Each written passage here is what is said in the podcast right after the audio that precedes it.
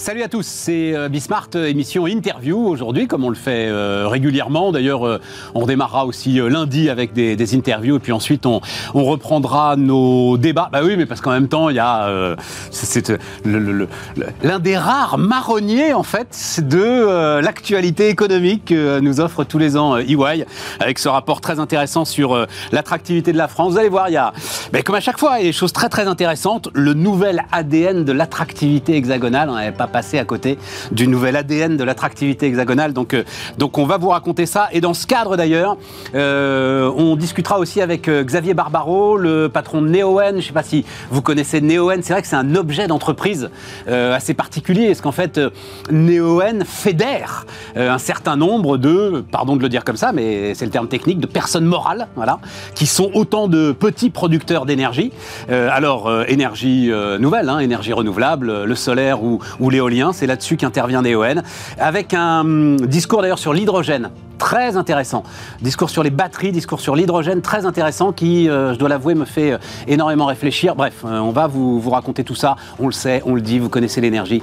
Il n'y aura jamais de solution unique. Il n'y a pas de solution unique. Il ne faut pas d'anathème. Il faut évidemment absolument essayer de, réunir l'ensemble des forces et l'ensemble des énergies, c'est le cas de le dire. Et puis Jean-Pierre Petit viendra nous voir. Qu'est-ce qui l'intéresse en ce moment? Donc on fera le, notre interview régulière sur, sur les, les, enjeux de la semaine. on verra ça ensemble. Tiens, la réindustrialisation l'intéresse, c'est un peu la thématique avec laquelle on va démarrer euh, tout de suite avec EY et avec l'attractivité. C'est parti.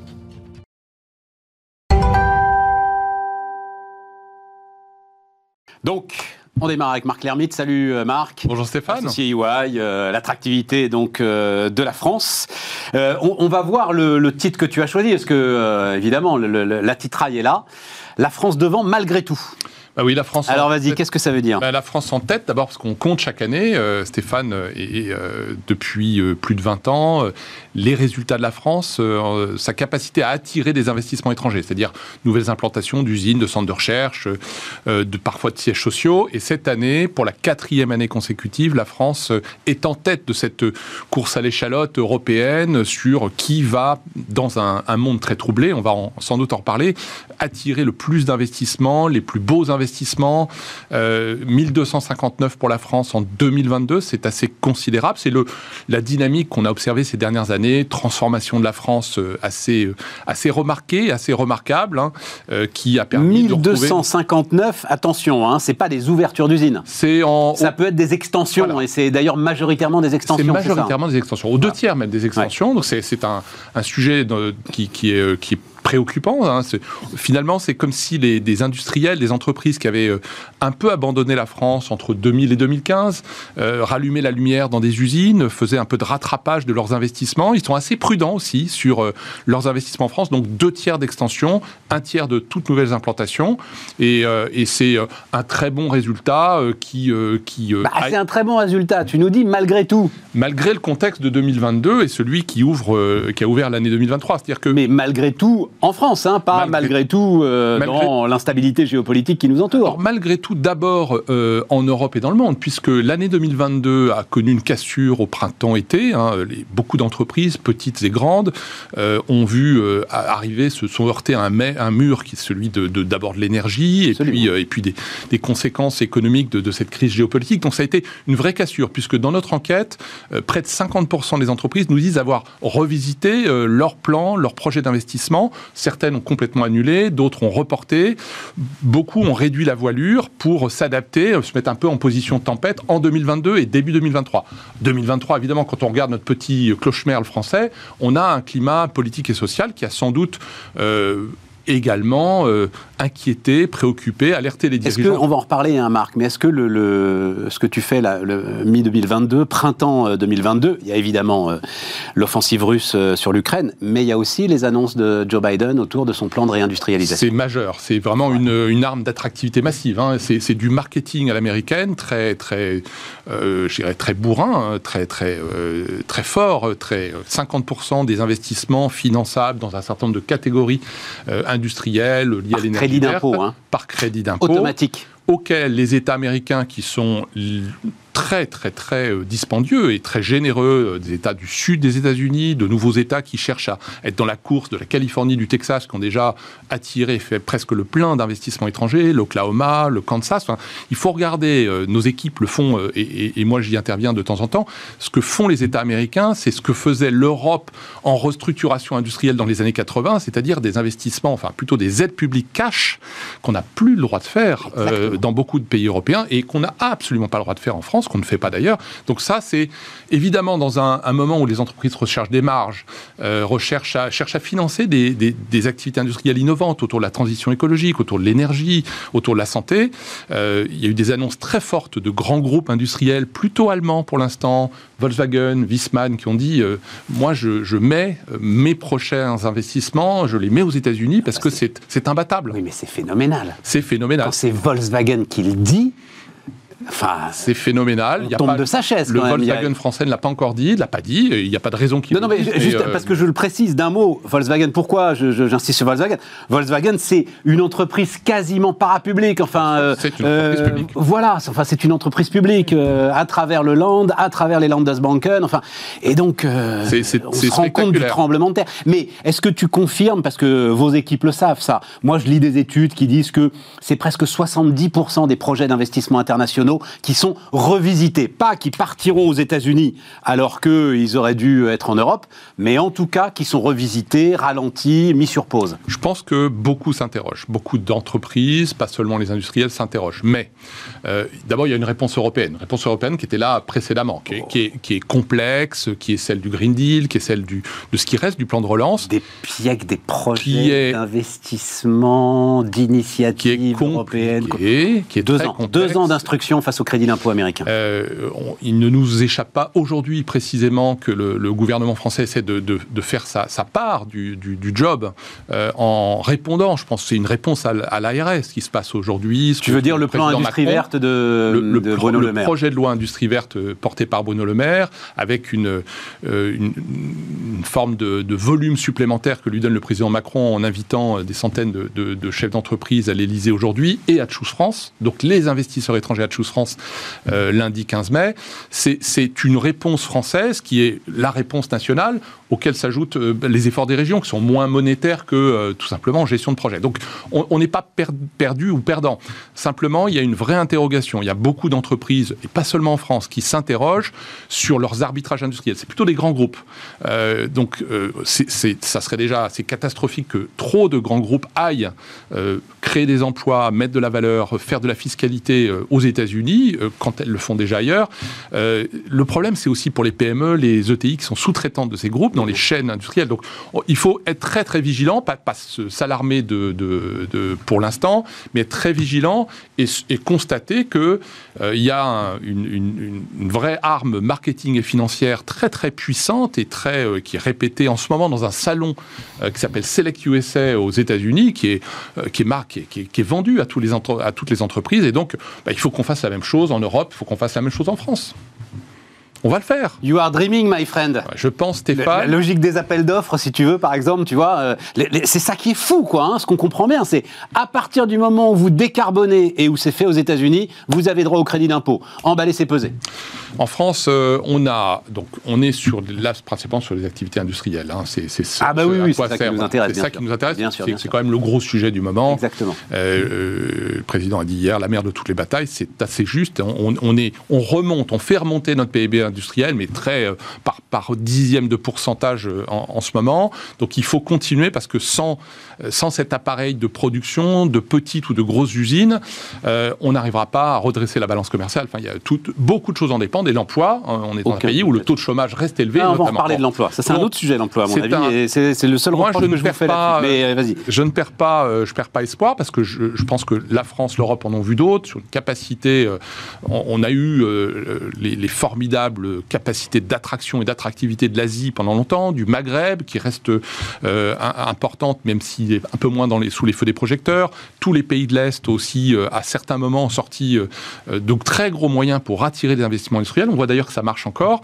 Et, finalement, euh, nos pays d'Europe de l'Ouest matures, Europe de l'Europe, se défendent probablement en disant on veut les investissements qui comptent pour les 10 ans qui viennent, les investissements de valeur, les investissements dans les secteurs stratégiques, moins de volume, plus de valeur. C'est probablement comme ça qu'il faut se battre tout en reconnaissant, en étant assez pragmatique en France, avec 7% de chômage, on a besoin aussi que ces investissements apportent de l'emploi. Mais oui, mais oui, mais non.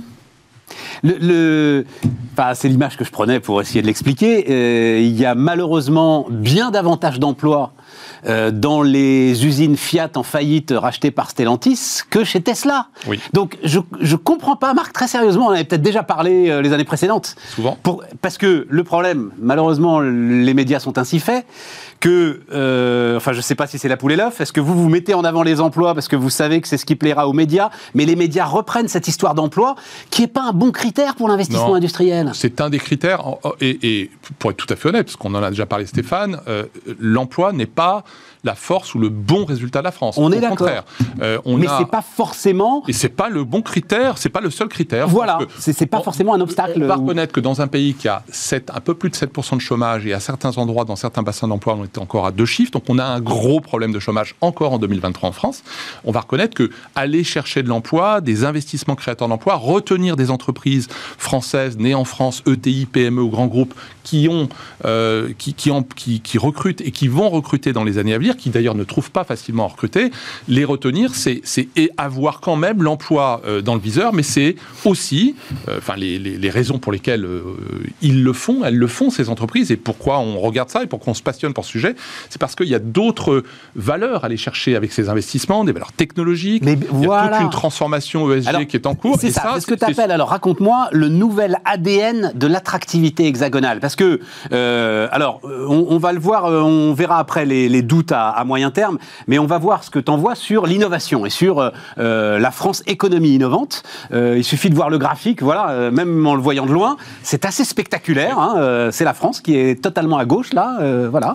Totalement, totalement en tête du classement. Ah, le CIR, en tête 15 du classement. Ans, 15 ans de crédit d'impôt Bon bah voilà, moi je fais. Donc c'est 7 milliards quoi. Voilà, 7 milliards par an qui sont voilà que, qui sont critiqués à peu près chaque année pour des raisons qu'on peut comprendre. Il y, a, il y, a, probablement des améliorations, mais c'est un totem. Hein, le, le CIR et l'innovation en France, la French Tech euh, en général, enfin j'emballe quelque chose qui est beaucoup plus complexe et divers que ça, mais ça fonctionne. En tout cas, les investisseurs internationaux, dans plein de secteurs d'activité, dans la santé, dans l'énergie, dans le, la motorisation électrique et, euh, ou hybride, euh, viennent en France pour faire de la recherche. Intel, 1000 emplois promis à Saclay pour les 10 années qui viennent, c'est son hub européen de R&D. on n'attrape pas des mouches avec du vinaigre, c'est assez trivial, mais le CIR est beaucoup d'autres qualités, compétences, appareils universitaires d'enseignement supérieur font que on est champion d'Europe de l'innovation. Ça étonne presque plus personne. Il faut quand même garder l'avantage en, évitant que le CIR justement soit affaibli. Ah ouais, mais euh, il, est beau l'avantage. Ça, c'est une partie de l'ADN. Tu écris 30% des projets manufacturiers dans l'automobile aujourd'hui sont destinés à la production de véhicules électriques. C'est trois fois plus qu'il euh, y a quatre ans. Et c'est pas anormal parce que c'est une grosse priorité de la France et de l'Europe. Et l'autre aspect de l'ADN, c'est euh, et ça, il faudrait le marteler, la disponibilité d'énergie décarbonée. Ah, c'est énorme étonnement de, de, de beaucoup, et, peut-être d'ailleurs des équipes EY qui m'ont aidé à, à, réaliser ce baromètre en France et dans une vingtaine d'autres pays, c'est que euh, la France a un atout reconnu d'ailleurs. Hein, c'est pas, on n'est pas en train de parler de d'avis de, Paris Centre ou même de Lyon. Ou oui, parce qu'on n'a pas donné la méthodologie, mais c'est plusieurs centaines de chefs d'entreprise internationaux qui ont été interrogés. Neutres de euh, la France et qui, et qui, et qui ont retrouver un peu confiance dans la France, mais qui surtout nous disent euh, que le premier atout industriel de la France, le premier atout industriel de la France, c'est sa disponibilité en énergie décarbonée. Et, nous pensons et nous voyons, parce que ce baromètre sort en Allemagne, sort dans d'autres pays, mais en Allemagne notamment, euh, il y a une énorme menace sur justement l'industrie allemande pas seulement par l'IRA dont on vient de parler, mais aussi parce que euh, ce, qui, ce qui est produit d'énergie et qui vient euh, euh, faire fonctionner les usines, les centres de recherche et, d'ailleurs l'ensemble de, des villes allemandes et, de la population, c'est une énergie très carbonée. C'est le charbon. donc notre avantage qui, qui, peut se trouver un peu resserré au détour de l'hiver parce qu'on a un problème d'énergie, pour l'instant, au, à court terme, nos spécialistes le disent, c'est un avantage majeur. C'est un avantage qui, dont il faut qu'on fasse beaucoup plus. Deuxième atout industriel, les compétences. Mais nos compétences sont pas plus excellentes que celles de, euh, des Italiens, euh, des Espagnols ou des, ou des Allemands. Mais on a probablement un bon mix qui fait que 40% des projets qu'on a recensés en 2022 sont des projets industriels plutôt de petites usines, des petites usines, euh, plutôt des extensions, mais qui qui, sont, euh, qui vont dans des villes moyennes et des petites villes. Donc on va, euh, on va s'en réjouir quelques secondes quand même, Stéphane. Ah non, non, mais je, je, mais je, me réjouis. Je me réjouis. J'ai juste, mais ça aussi on en a parlé, nous sommes, oui, un marché de consommation dynamique. C'est-à-dire que euh, on a quand même, heureux comme Dieu en France, on est quand même au milieu de l'Europe la plus développée, avec un marché de consommation dynamique et une, un accroissement démographique encore très relatif, mais encore réel. Et des grands donneurs d'ordre dans beaucoup de secteurs d'activité. Donc rien que ça, ça donnerait de toute façon une dynamique. C'est le premier, euh, c'est la, première qualité fondamentale, structurelle de, de, la France, deuxième économie européenne. Euh, si elle était plus exportatrice, ça permettrait d'attirer plus d'entreprises qui viennent aussi pour nos capacités d'exportation. pas tant aujourd'hui qu'il le faudrait demain.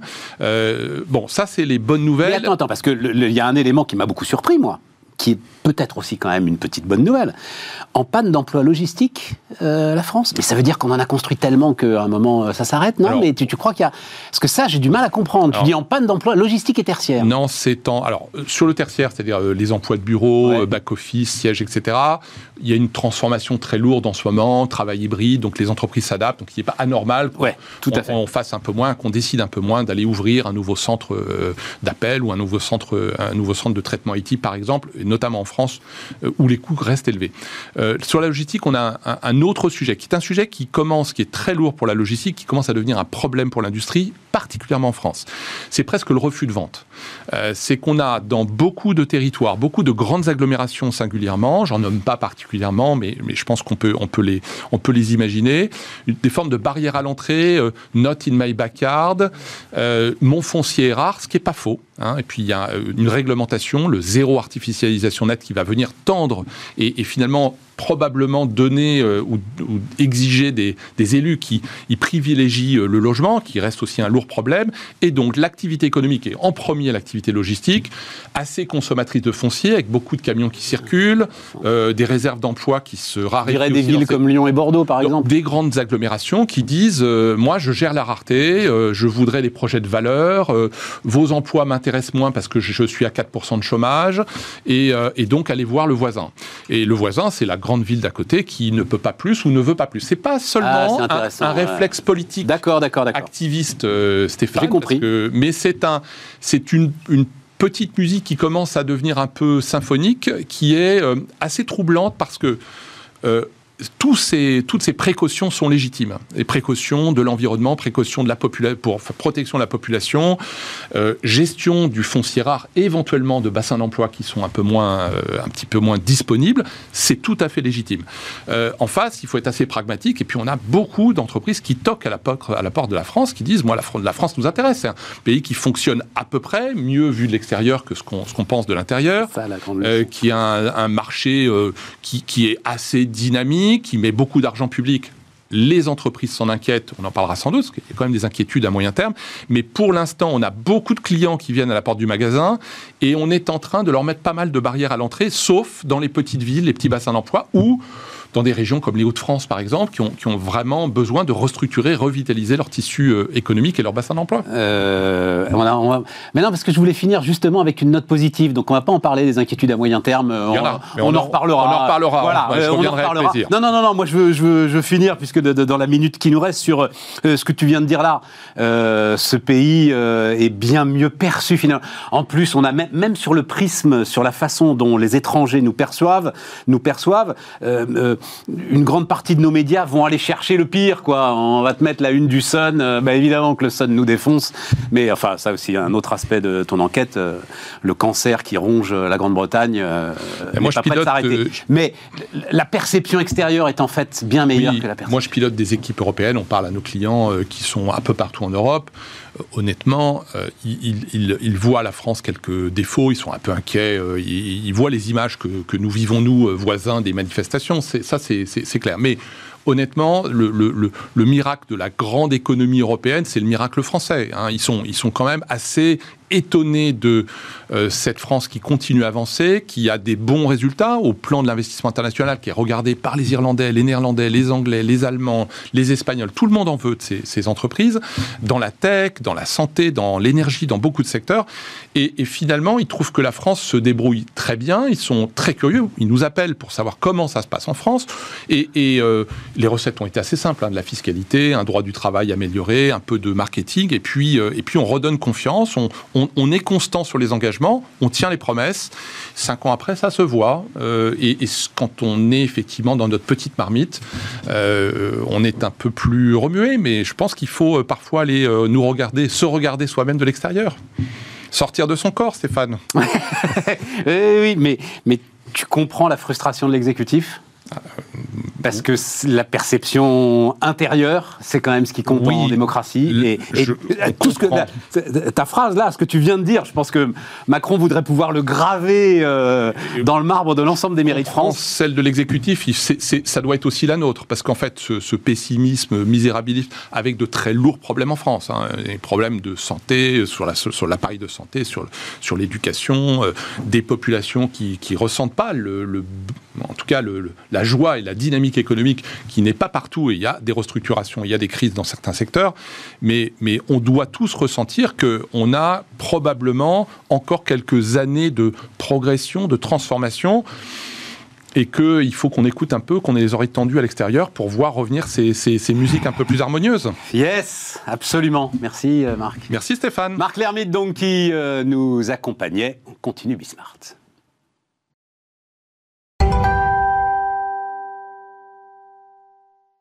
Donc, Xavier Barbaro est avec nous, le PDG de Neoen. Euh, salut Xavier. On va parler ensemble euh, énergie. Alors, j'ai mis accélérer la transition. C'est euh, ce que Neoen fait d'ailleurs. Hein. voilà, on passe de, alors je parle sous tout contrôle, hein, 10 gigawatts de capacité de production ou de stockage. on va en parler.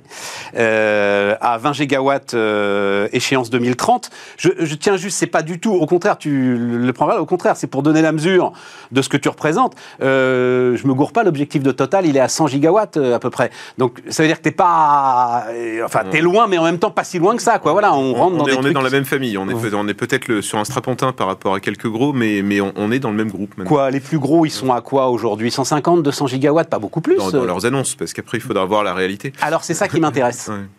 Bah, quand on regarde les Iberdrola, les Total, les, les BP, ils annoncent 80, 100, 120 gigawatts. Mais, aujourd'hui, quand on regarde ce qu'ils ont, euh, Neoen a à peu près un, quart, peut-être parfois un cinquième de ce qu'ils ont. Donc euh, ils ont euh, peut-être beaucoup d'ambition, mais ils n'ont pas non plus, alors qu'ils étaient partis plus tôt et avec des moyens plus importants que nous, ils sont pas non plus 10 ou 20 fois plus gros aujourd'hui. Est-ce que ces ambitions sont à la mesure du défi qui est posé à l'humanité, pour le dire euh, très très largement. C'est-à-dire le, le, rythme aujourd'hui, on sait que sur le solaire, par exemple, les choses sont en train de s'accélérer massivement. Vous, vous êtes sur l'éolien. Euh, avec... on, on, fait aussi beaucoup de solaire. On fait aussi beaucoup de solaire, ouais. Euh, les ambitions sont importantes. Alors, hum, d'un pays à l'autre, il y a des réalités très différentes. Enfin, on, a suffisamment regretté euh, euh, que la France soit le seul pays de l'Union européenne à être en retard sur ses objectifs, et j'espère qu'on va arriver à, rattraper notre retard. Mais il y a des pays assez vertueux en Europe comme, comme ailleurs dans le monde. C'est vrai que d'un pays à l'autre, on peut parfois avoir des réalités assez différentes et c'est dommage parce que fondamentalement, que ce soit en termes de techno ou en termes de prix, le renouvelable, on sait faire. Je veux dire, les, les, barrières sont administratives, en fait. Le, quand tu dis en retard sur les objectifs, oui, mais c'est toujours le même sujet. C'est-à-dire, euh, on était en retard sur les objectifs, mais en même temps, on a déjà un mix tellement bas qu'on euh, doit considérer qu'on peut se permettre d'être en retard sur les objectifs. Les autres sont tellement loin de nous que. Euh, oui, après, ça rejoint. Le, sujet est peut-être pas le même. Enfin, je, sais que c'est comme ça que parfois les Français voient les choses. C'est une manière de regarder le sujet, mais il y a aussi, de toute façon, même indépendamment du vert ou pas vert, ou du carboné ou décarboné, parce qu'on ne sait jamais trop où ranger le nucléaire, mais il y avait aussi de toute façon en 2022 une question de production. Le renouvelable a quand même un avantage en plus d'être vert et d'être pas cher, c'est qu'on peut déployer rapidement. On a vu la France en 2022 quémander, tendre la main à ses voisins pour avoir de l'électricité parce que notre parc nucléaire était à l'arrêt. Donc même indépendamment de est-ce qu'on doit rentrer dans des objectifs européens d'énergie renouvelable, la France a un besoin intrinsèque d'avoir plus d'électricité domestique qu'on n'arrive pas aujourd'hui à, satisfaire. Donc de toute façon, même indépendamment des contraintes un peu exogènes ou un peu théoriques ou un peu administratives, on a besoin en France de rajouter de l'électricité. Et ça, il faut qu'on s'y mette parce que l'an dernier, on l'a payé cher au sens propre. Et on en parle assez peu. Euh, la vitesse de déploiement est aujourd'hui l'une des forces principales du renouvelable finalement. Bien sûr, un réacteur nucléaire, on le voit, alors on, a beau dire, ah oui, mais Flamanville ou Olkioluoto en Finlande, ah oui, mais c'est des têtes de série, donc c'est normal que ce soit lent. Non, non, non, non, non, non, non, Ça, c'est ce qu'on entend, hein, ça fait partie des éléments de langage d'EDF en disant, vous inquiétez pas, les prochains iront plus vite, mais... Non, non, mais, attends, attends, il n'y a toujours aucun électron qui n'est sorti de ces trucs qu'on a commencé à construire il y a 15 ans, 16 ans. On sait parce que nous, en Finlande, on aide avec nos batteries, on aide le réacteur nucléaire à démarrer. Mais effectivement. il n'arrive pas à démarrer d'ailleurs. Pas à démarrer. Et donc, c'est gros bébé. Euh, la gestation prend 15-18 euh, ans. Euh, nous, avec notre renouvelable, peut-être que ce sont des choses plus petites, mais mises bout à bout, on arrive à des volumes importants, on va en reparler. Nous, on sait faire la même chose en un an. Euh, quand on a construit, par exemple, la plus grande centrale solaire de France, qui est près de Bordeaux, qui à l'époque d'ailleurs était aussi la plus grande centrale solaire d'Europe, à Cestas, c'est un projet de Neoen, 300 MW.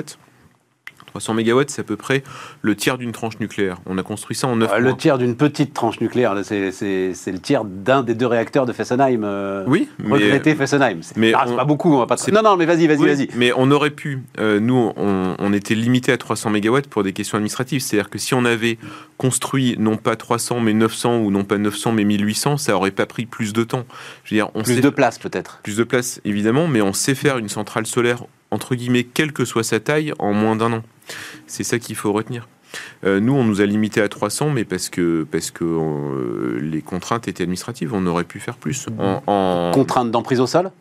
Non, contrainte de euh, volonté de. Enfin, il y avait une question d'emprise au sol, il y a une question de capacité du réseau, mais nous, par exemple, nous, Neoen, en Finlande ou en Australie, on fait des centrales bien plus grandes que ça, et on les fait dans la même durée. Et donc, à la fin. L'Australie, ils ont de la place. L'Australie, ils ont de la place, mais... mais... en France aussi, on a de la place. On est, euh, on est le plus grand pays d'Europe. Il n'y a aucune raison pour qu'il y ait en France euh, 4 fois moins d'éoliens ou 5 euh, fois moins de solaire qu'en Allemagne, qui est un pays deux fois plus petit physiquement. Donc on se met des barrières mentales en vrai. C'est pas. Et, on s'est fait. Est-ce qu'on n'a pas. On, est rentré dans une espèce de bataille des énergies les unes contre les autres? Soit on est pour le nucléaire, soit on est pour l'éolien. Enfin, Hein, il y a quelque chose d'un peu absurde dans le débat là-dessus. Hein. alors, nous, euh, chez Neoen, on n'est pas anti-nucléaire. Alors, il y a parfois des pro-nucléaires qui sont anti-renouvelables parce qu'ils ont l'impression d'être menacés. La, réalité, c'est que ce qui marche bien, c'est un mix. Euh, c'est de l'hydraulique, c'est du nucléaire, en particulier le parc qu'on a déjà. Enfin, il a coûté suffisamment cher à la France pour qu'on continue à, l'entretenir. C'était idiot de fermer Fessenheim. Enfin, je suis le premier à le penser. Euh, à la limite, on apprend à fermer des centrales. C'est peut-être ça qui un jour sera utile. On, on a ce côté laboratoire, mais bon, c'est quand même un peu dommage. Mais ce qui marche marche bien, c'est d'avoir de l'hydraulique, euh, du nucléaire, de l'éolien, du solaire, des batteries. Ce qui marche bien aussi, c'est d'avoir des interconnexions avec les pays voisins pour s'échanger quand il y a du surplus en Espagne ou du surplus en Irlande, puisqu'on est en train de connecter l'Irlande à la France. C'est extrêmement pertinent.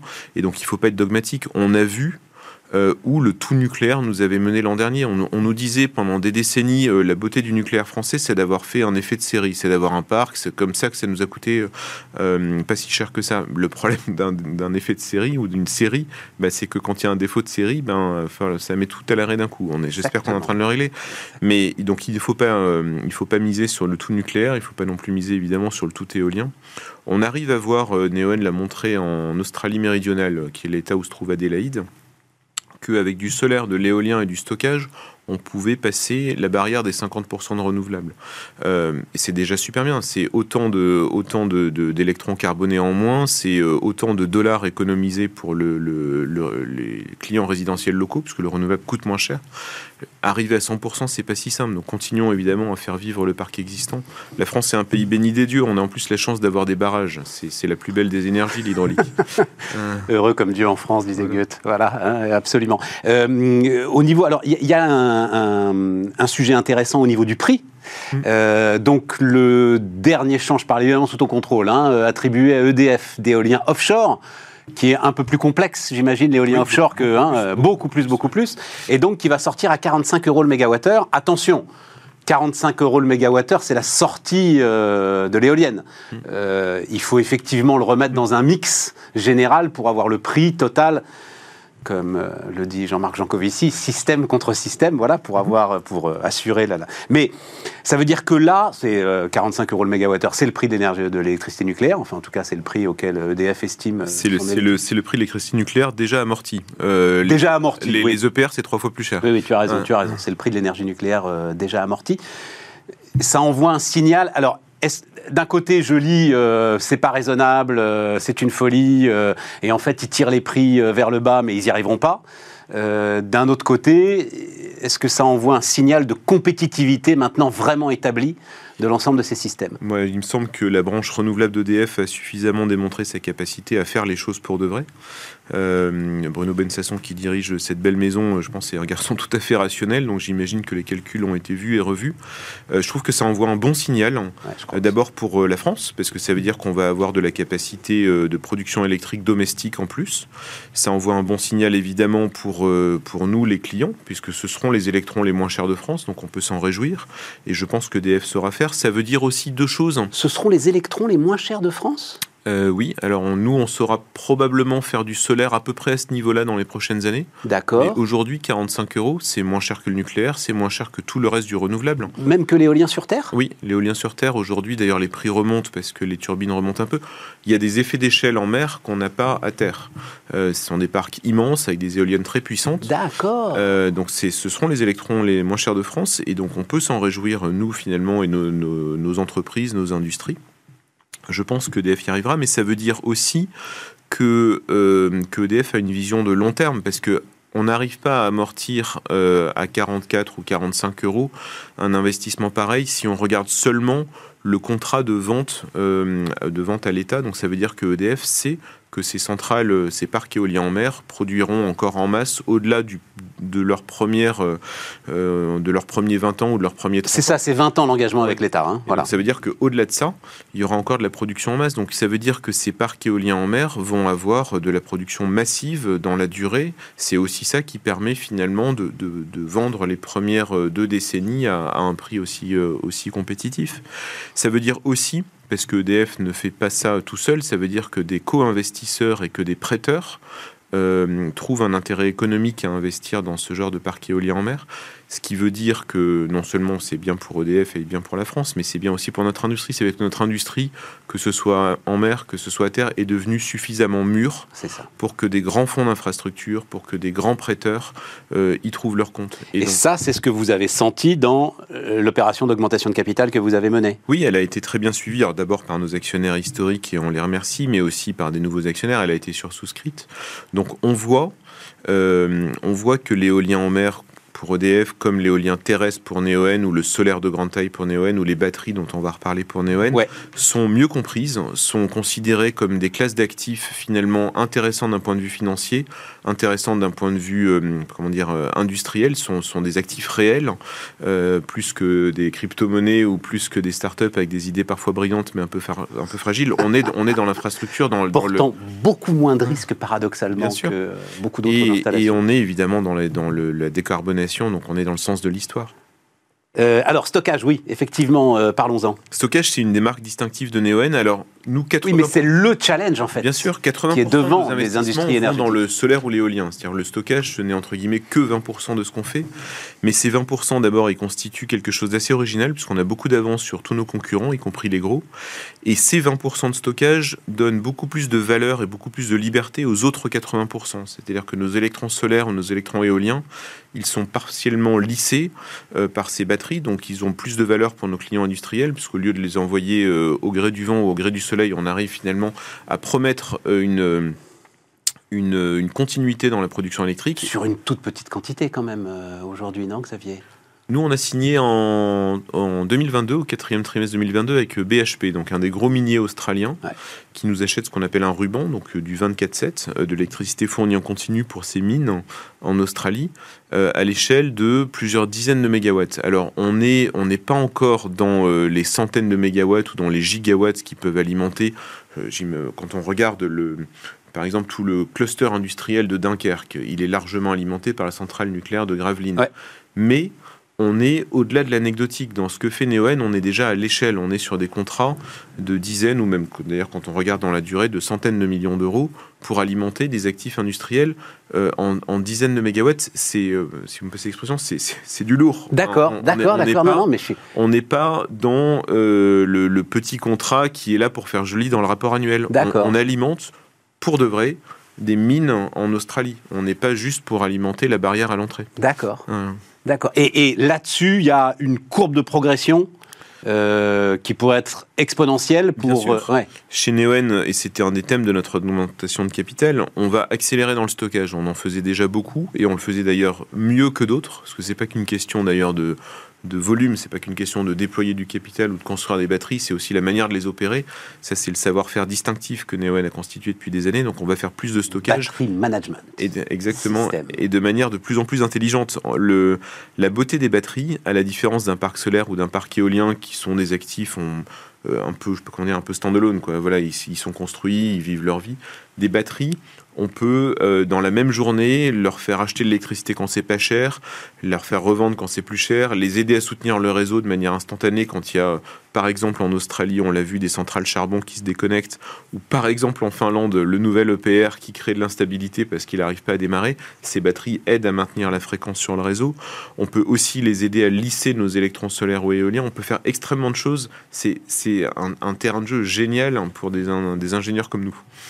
Et c'est en Australie que vous travaillez avec Tesla d'ailleurs sur. Euh, on a travaillé avec Tesla. On a vous avez travaillé avec Tesla et on continue à travailler avec Tesla. On a annoncé en décembre, il y a quatre mois, de nouveaux investissements euh, sur la base de technologie Tesla en Australie. On fait pas que du Tesla. On fait aussi du Nidec, qui est une entreprise franco-japonaise. Donc il y a, y a, y a de, du savoir-faire et de l'excellence française dans les batteries. On va travailler avec Entech, qui est une société bretonne qui fait aussi des batteries. On a travaillé avec Samsung, on a travaillé avec LG, avec Doosan. On, on est, euh, on est en architecture ouverte. On a quand même l'impression que vu l'enjeu, il y a besoin de très gros industriels quand même pour euh, et, on se être au rendez-vous. On se réjouit de voir qu'il n'y a pas que Tesla. On, a une, effectivement on a une belle histoire. Non, non mais quand tu cites euh, Samsung, etc., on nous dit que là, les, les, Chinois, du Capex, euh, les BYD, des gens dont on parle aujourd'hui pour les voitures électriques, produisent évidemment aussi des batteries pour l'industrie énergétique. Et donc, on a, on, a en ce moment sous nos yeux une capacité euh, de construction de batteries, de production de batteries qui est en train de se décupler euh, en Chine comme aux États-Unis grâce, grâce à l'IRA, comme en Europe. Euh, il y a des projets Northvolt en Suède, il y a aussi des projets. en Suède, peut-être? Peut-être, effectivement. Peut-être aux États-Unis finalement. Mais il y en aura aussi en Europe. Et, et j'espère qu'il y en aura en France. C'est une industrie où le savoir-faire européen est bien réel. Ne, ne, nous privons pas d'avoir une capacité domestique de production de batteries. Toi, t'es pas, vous n'êtes pas assuré par, attiré par les sirènes américaines? Euh, on a tenté notre chance aux États-Unis, on n'a pas réussi euh, à se faire notre place et comme, comme, euh, comme Neon est un opérateur assez rationnel, si on n'y arrive pas, peut-être qu'on a raté quelque chose, mais dans ce cas-là, on passe à autre chose. Donc, on, euh, le monde est suffisamment vaste pour. on euh, s'est redéployé au Canada, donc on a au moins, euh, on a au moins une petite couleur nord-américaine. un mot, enfin un mot, un tout petit peu plus, deux minutes, parce que j'ai lu que tu étais très prudent sur l'hydrogène. Oui, ce qui me surprend quand on fait de l'éolien J'y crois beaucoup. Euh, et un jour, Neoen produira des molécules d'hydrogène en plus de produire des électrons. Et ce jour, ça sera avant 2030. Donc pour l'instant, on fait des pilotes, mais les, les maths ne marchent pas. Quand on regarde aujourd'hui le coût de production de l'hydrogène, surtout avec une électricité qui est assez chère, ça donne pas envie d'investir. Alors c'est ça que pas, je comprends pas, Xavier, quand j'ai lu justement ta, ta déclaration là-dessus. Pour toi, si tu utilises euh, pour faire de l'électrolyse euh, de l'énergie qui de toute façon à la sortie de tes éoliennes pourrait pas rentrer sur le réseau par exemple parce que c'est un moment où il y a trop de vent, il n'y a plus de place sur le réseau, le coût il est nul. On peut le regarder comme ça, mais c'est encore plus opportun euh, de mettre cette électricité dans des batteries plutôt que de la mettre dans des électrolyseurs. Donc, par exemple, priorité pour nous. Ah oui, d'accord. Toi, toi, tu vois plus le stockage? Oui, alors, mais effectivement, ce qu'on se dit, c'est que dans des endroits comme la Finlande ou comme l'Australie, par exemple, où il y a euh, beaucoup d'éoliens, beaucoup de, beaucoup de solaire en Australie et un réseau qui est un peu fragile, l'hydrogène permettra d'absorber une partie des surplus d'électricité à un moment où, soit ça vaut rien, parce que parfois les prix descendent à zéro, ou euh, à des moments où physiquement le réseau n'arrive pas à évacuer. Donc nous, on imagine très volontiers, euh, dans un avenir à moyen terme, 5-6 ans, d'avoir des parcs néoènes avec du solaire, de l'éolien, des batteries, un électrolyseur. Mais aujourd'hui, on ne voit pas encore l'équilibre économique, même avec des surplus d'électricité euh, comme on peut déjà en voir. Mais on y croit beaucoup. Je ferai une discussion avec Xavier Caïtucoli qui était à ta place euh, euh, il y a une dizaine de jours pour nous raconter sa, sa, foi en l'hydrogène. Voilà. Mais, c'est passionnant. Hein, J'ai foi aussi. C'est génial. J'ai foi aussi. On a des pilotes. On a par exemple en France, hein, tout simplement, euh, on a sur un ancien terrain militaire, la base aérienne 217, on a un projet d'hydrogène qui couple du solaire, des batteries, de l'hydrogène chez Neoen.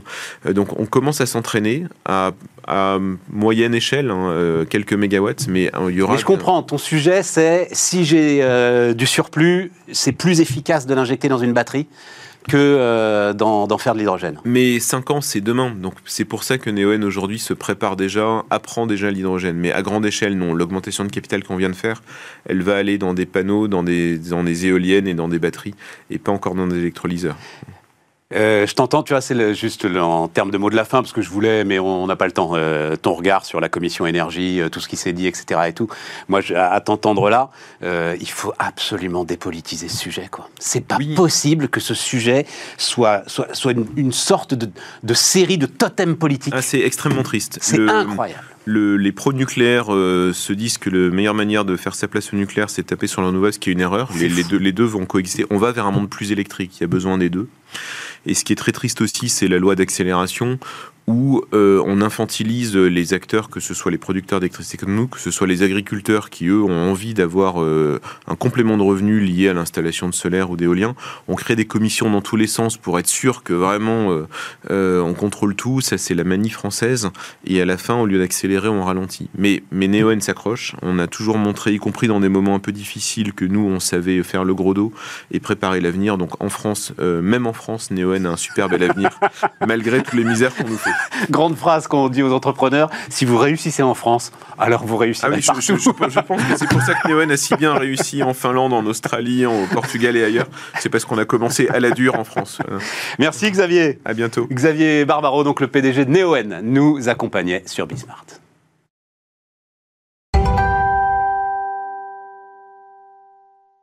Et donc on retrouve euh, Jean-Pierre Petit, président des Cahiers Verts de l'économie. Salut euh, Jean-Pierre. Salut euh, Stéphane. Voilà, on a parlé, on est dans une séquence réindustrialisation en France. ça t'intéresse? Qu'est-ce qui t'intéresse dans, cette séquence? Alors c'est la séquence mondiale, européenne, plus que française qui t'intéresse? Oui, enfin, c'est un, enjeu, un enjeu mondial d'ailleurs d'une manière générale. Il y a un match. Une bataille, voilà. Une bataille. Il y a, au moins deux batailles. il y en a beaucoup plus, mais en fait il y, a, il y a deux batailles principales. Une entre la Chine et les États-Unis et l'autre euh, entre les États-Unis et l'Europe. Voilà.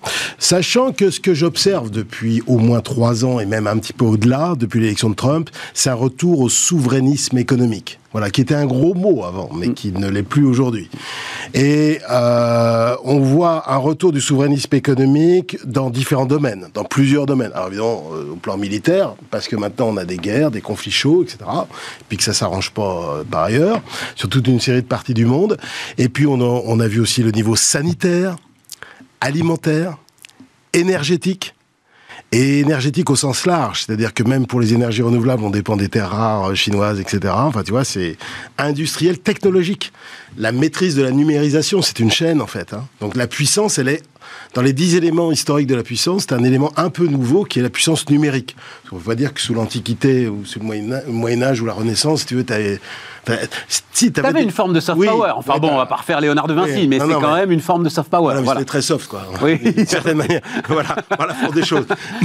Mais, là, c'est. Google aussi est assez soft, en fait. Hein, oui, non, non, mais il y a, tout l'enjeu de la maîtrise des chaînes et des compétences. Et ça, c'est un vrai sujet. Ça, c'est un vrai sujet. Et là, je suis désolé d'avoir répété ça depuis euh, des années, des années, mais on est loser complet. Hein. L'Europe, l'Europe est loser. Et la France, à l'intérieur de l'Europe, est loser. Parce que l'un des pays qui s'est le plus désindustrialisé, c'est la France. Oui, mais la courbe Désolé d'avoir à dire euh, ça. Non, mais... désolé d'avoir à te contredire, mais la courbe s'inverse, c'est factuel. Wow. Ah, c'est factuel. Le nombre de fois, alors j'ai pas vérifié. 2 millions contre 100 000. Ok, c'est l'épaisseur du trait. On en a perdu 2 millions et depuis 4 ans, on en a recréé 100 000. Bon. Euh, des emplois industriels, pour peu que ce soit le critère. D'ailleurs, c'est peut-être pas forcément le meilleur critère. Parce que dans Mais- les emplois industriels, tu as des emplois de sous-traitants. Tu as des emplois à deux balles. sont pas- On est voilà, parfaitement bah, d'accord. Mais en termes d'implantation, bah, Marc Lermite a commencé cette, cette, Oui, euh, enfin- cette émission. En termes d'implantation industrielle, là, aujourd'hui, il se passe quelque chose. Indubitablement. Il y a Voilà. un petit truc. Voilà. Je, je ne dis pas. Mais dans l'histoire de la désindustrialisation qui est très ancienne, On est je pense qu'on a déjà dû voir des petits pics et puis qui ensuite ont été déçus parce que c'est un travail de longue haleine. Tout à fait. Voilà. Et ce qui est important quand même, alors pas dans la classe politique, bon, moi chez les élites, enfin, la classe politique, le Parlement, on va dire, parce qu'eux, ils sont quand même vraiment largués, mais c'est vrai que dans les sphères exécutives, on sent que maintenant, euh, alors il y a, en plus, on a, on a du bol, enfin, on a un bon type euh, à la Commission européenne. Euh, Thierry Breton, tu veux dire? Ouais, parce que franchement, là, moi, ça faisait longtemps que j'ai pas vu un commissaire euh, aussi techniquement avancé, aussi. Non, non, mais non, mais quand, quand, quand tu vois que tu sors de Barroso, enfin des, des, des, des- bah, tu te rends compte. hein. Non, non, mais après, on Non, peut le en critiquer fait- sur certains. Non, je ne le critique pas. Je je, je, je sais pas quoi penser de Thierry Breton pour tout te dire. C'est-à-dire Au que plan personnel regardes- ou au plan- Non, non, non, non, non, bon, au plan personnel, bien sûr que non. Non, non, au plan, mais au, au plan de ce qu'il a fait, c'est-à-dire. Ah, bah, il fait ce qu'il peut. euh, dernier ministre de finances de Chirac, mais il a beau le mettre dans tous les sens, euh, il est quand même, il court derrière la dette comme les autres. Euh, Athos, tu vois comment ça s'effondre, mais totalement, non, littéralement. mais là, je parle au niveau de son- job à la Commission Mais européenne. à chaque fois, c'est pareil. C'est-à-dire, Je, je crois que c'est un excellent communicant, Thierry Breton. Oui, mais La non. réalité du taf Non, mais derrière, je sais pas. Ce qu'on me dit, c'est qu'il impulse quand même des trucs, mais il a des moyens Tant de toute façon assez Oui. limités. Ouais. Et qu'en plus, il énerve un certain nombre de collègues. Et euh, évidemment, euh, on a plutôt envie de garder. Parce que la Commission européenne, c'est un pouvoir, en fait. Mais bien sûr. Pourquoi elle a mené toujours sa, sa politique de concurrence depuis le traité de Rome, etc. Alors qu'elle voit bien l'émergence du concept de puissance, etc. Le retour à la puissance, à la sou- au souverainisme. C'est parce qu'elle veut conserver son pouvoir, tout simplement. Je vais pas faire de la théorie euh, sur la bureaucratie. Enfin, tu sais, il y a tout un tas d'auteurs aux États-Unis, dont au moins plusieurs prix Nobel, qui ont travaillé là-dessus. Mais la Commission a son propre pouvoir. Elle veut pas euh, qu'il soit remis en cause. Voilà, c'est aussi simple que ça. Et aujourd'hui, on veut dégager Breton et garder Van der Leyen. Euh, Qui veut dégager Breton? Non, non, mais y il y a des voix, parce qu'il y a des voix dans, la- dans les instances européennes qui disent que il, il- ah mais c'est sûr, il roupille pas. Alors, non, euh, Ouais, Van der Leyen non plus ne roupille pas. Voilà. oui, mais elle est Bon. plus conciliante là-dessus. Puis elle est moins- elle a pas le parcours industriel, scientifique de, de, de Breton. C'est pas, pas pareil. Donc, donc on a pris encore parce que ça découle la, dé- la, la, la, la désindustrialisation en termes de productivité. R&D, filières éducatives, évidemment le solde commercial, parce qu'il faut jamais l'oublier quand même. Hein. Euh, S'il y a une remise en cause de la mondialisation, on aura du mal à financer le déficit extérieur. faut pas oublier que le, le commerce mondial, c'est à 80%, c'est quand même des marchandises. Bien sûr. Alors des marchandises manufacturées, et le reste c'est l'énergie. Manque de bol, on n'a ni l'un ni l'autre, nous. Nous, Français, en tout cas, à part la construction aéron- aéronautique, un peu d'automobile, et puis euh, le luxe évidemment, mais euh, c'est tout ce que c'est tout ce qui nous reste comme euh, comme industrie. Et de l'énergie décarbonée, Ouais, enfin. qui, est- euh, qui reste un socle sur lequel on peut construire. Enfin, en Oui, tout mais cas, alors- c'est ce que nous disait Marc Lermite, c'est, c'est un atout, et euh, heureusement, c'est c'est un atout qui va être valorisé, mais c'est c'est- un atout pour les industriels du monde entier, c'est un atout important. Voilà, quand tu dois choisir une localisation, Bien sûr. le fait que tu sois à côté d'une centrale nucléaire aujourd'hui, c'est Bien un sûr. atout incontestable. Bien sûr, mais il y a la souveraineté aussi alimentaire. Enfin, c'est- c'est quand même dingue ça. Et là, et alors, euh, énergie au sens large face au défi de l'électrification du monde. hein, parce que de toute façon, pour faire fonctionner n'importe quoi aujourd'hui, tu as besoin d'informatique. Donc d'électricité. La gestion de l'eau, de l'eau potable en France dépend de l'informatique. La, tout, pratiquement tout dépend de cela. Alors, donc, ça, c'est. Et puis, en, termes de job quali, en termes de qualification de job, c'est ce que je disais sur les filières éducatives. On, forme 40 000 in- ingénieurs chaque année en France. Est-ce qu'il en faudrait pas plus? Si on veut, ré- ben, je pense que oui. Et le problème, c'est que, en plus, on en forme 40 000, mais il y en a combien qui vont en Californie ou ailleurs, hein, d'une manière générale. Donc, on a pris en compte les coûts de la, désindustrialisation. Il y a, hum, ou de la mondialisation, même d'une manière générale. Il y a sur l'immigration aussi, euh, l'immigration euh, non contrôlée, etc. On pourrait dire aussi que là, euh, la puissance publique européenne et française a été totalement défaillante. C'est n'importe quoi. Enfin, je veux dire, c'est- d'une grave crise démocratique. hein. Voilà. Bon, bah, euh, on a pris conscience de ça et effectivement, Macron, euh, après quelques erreurs, on va dire euh, conceptuelles, hein, euh, parce qu'il était quand même euh, sur la thématique de la mondialisation on va dire, non, mais en gros, hein, je caricature un peu, mais mondialisation heureuse, etc. Enfin, il y a six ans, quand il a été élu pour la première fois. Non mais euh, alors je vais pas, enfin, Oui. je vais pas le défendre Jean-Pierre, mais enfin tout ce qu'il fait, Là, oui. non, non, mais même, mais même euh, sur, sur, le nucléaire, par exemple. Euh, secrétaire général euh, de l'Élysée sous François Hollande, il, parce que tout démarre quand même de ce rapport gallois dont on attend parler. Et, la politique de l'offre. Oui, mais bien sûr. Mais, mais, mais, c'est ça. Oui, mais la réindustrialisation, c'est la ah politique de l'offre. C'est plus que ça. L'IRA. C'est donner la souplesse. Non, mais attends, la souplesse, les États-Unis l'ont, on est d'accord, sur le marché du travail. bien sûr. Bah, ils ont décidé. d'entreprise. Oui, mais ils ont décidé de faire, faire autre chose. Ah bah, L'IRA, ouais, ouais, ils ont dit que ça suffisait pas. Les Américains nous ont dit que ça suffisait pas. Ah bah c'est le 2022 est très important parce que Biden et ça il l'a il obtenu au Congrès, c'est l'IRA. Parce que l'IRA c'est la première, c'est le premier acte de stratégie industrielle des États-Unis d'Amérique sur une base fédérale depuis des décennies. Oui, mais c'est, eh ben, ça va nous amener au, mmh. au sujet d'après. Mais c'est d'abord du pognon public lâché massivement. Oui. Et ça, nous, on peut plus le faire. Eh ben oui, mais euh, bah, c'est dommage. Hein. Ah bah oui, c'est dommage. Mais voilà. Enfin, on la seule réponse qu'on puisse faire nous, elle est euh, réglementaire, euh, etc. mais mais on peut plus lâcher ah bah des crédits d'impôt comme les Américains vont en lâcher. C'était en fait, je, je bah, lisais. Est-ce que tu es d'accord avec ça C'est quasi parce que tout le monde dit 400 milliards. C'est pas 400 milliards, les amis. On n'en sait rien. C'est du crédit d'impôt. Donc en fait, ça va partir, c'est exponentiel. Et puis, puis en plus, les autres 1000, 1200 milliards. Il n'y a pas que ça en plus. Les autres atouts euh, du capitalisme américain, c'est pas seulement la fiscalité ou ce qu'ils viennent de décider sur l'IRA, c'est le private c'est les modes de financement. Bien sûr. Le private equity, le marché action très profond, très diversifié c'est le poids des investisseurs institutionnels longs, de long terme. Euh, les universités, hein, euh, les fonds de pension, qui ont des, ou les fondations, qui ont des objectifs très longs. Et eux qui s'intéressent aux énergies, surtout alors pour le coup, ils sont en retard par rapport à nous, du point de vue de leur intérêt, etc., stratégique. Et là, ils ont vu les opportunités et ils ont les moyens.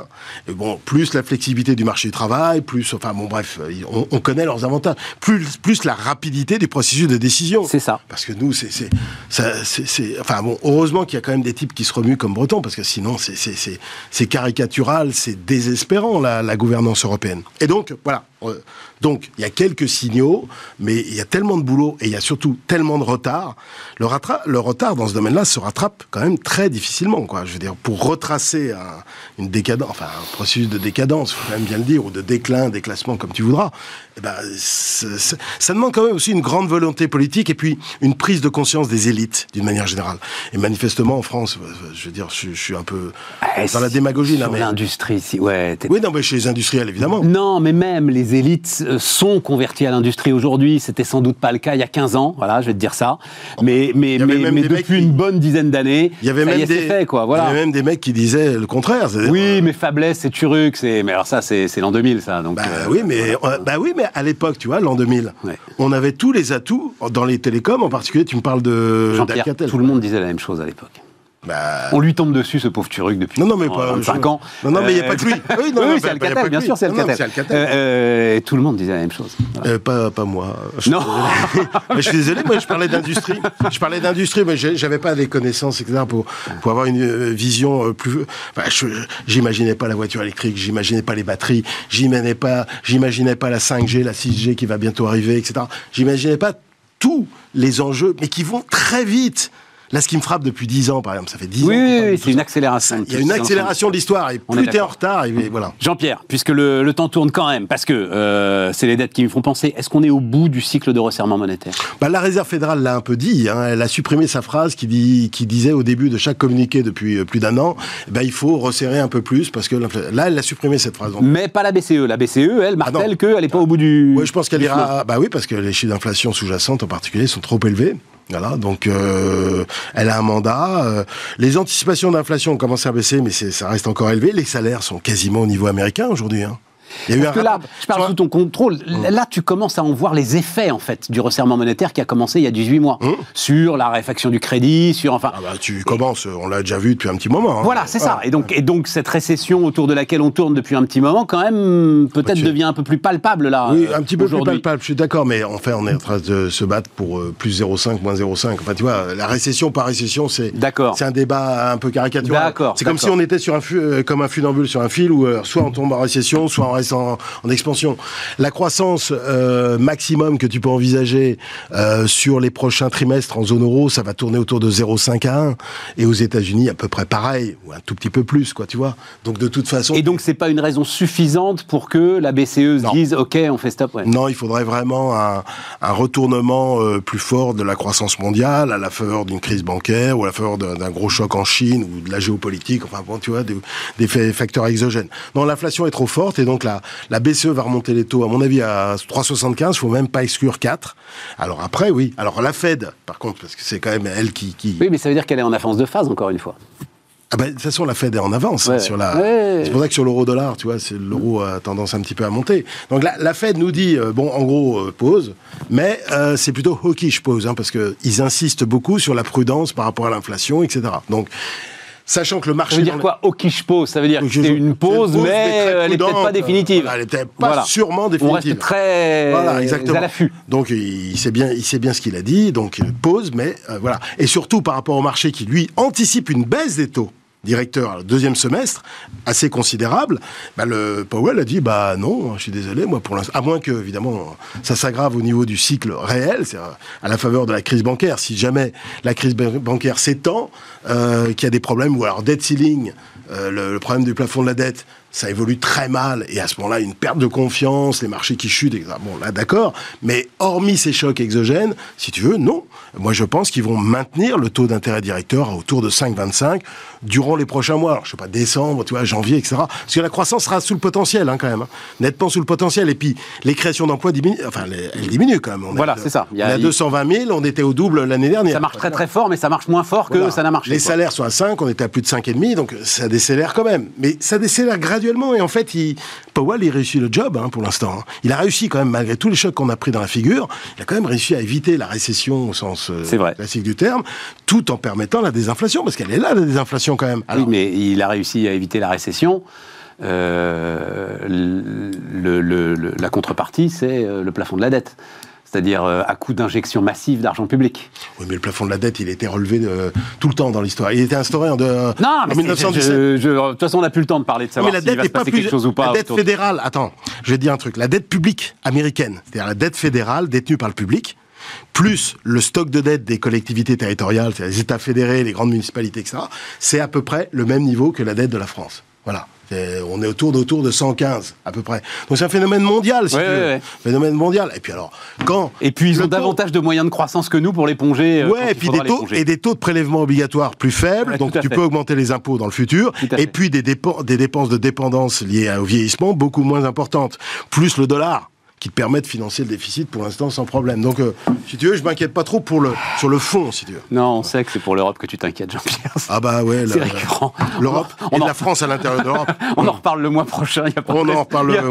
ah bah sur la réindustrialisation, je crois qu'on pourra en parler dans 10 ans, hein, donc euh, ça, il n'y a pas de problème. Merci à tous de nous avoir suivis. Merci euh, Jean-Pierre. Et donc, on se retrouve lundi. Ben alors, lundi, justement, on parlera de la crise bancaire.